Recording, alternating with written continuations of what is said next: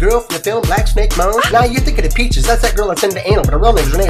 Ah. Tennessee, the MAGA lover, the one that married whose daughter ran away at 21. That's a major fail. Impersonating a cop and lost her underwear and make it stop. Now they're claiming 503c1 is back in boys in blue. What? They're not backing anything, they're backpacking up the backs of the fallen officers and Megan's having a heart attack. Making it political, how hypocritical. Using this platform for your rage, it's unethical. Different strokes for different folks, so what now, you big goof? You probably shouldn't have been fucking with a wolf.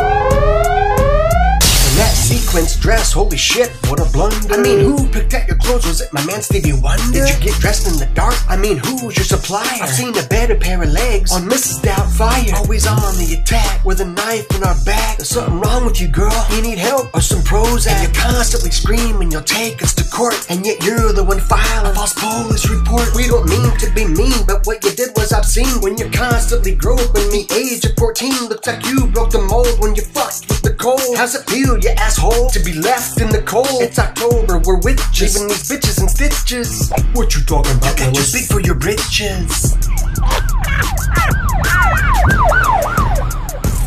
So sit back and relax and kick back. Here's a fact. It's a false allegation. This angel foundation. You should all be in jail for all the money you're wasting.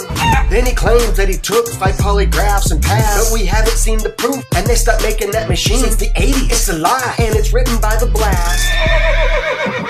See, there's Gina and Kim and Mad Dog and their docs. And they're constantly getting. Just like Todd with Johnnie Cochran. We don't mean to be mean, but what you did was obscene. Always groping at her at the age of 14. Looks like you broke the mold when you fucked with Nicole. How's it feel, you asshole?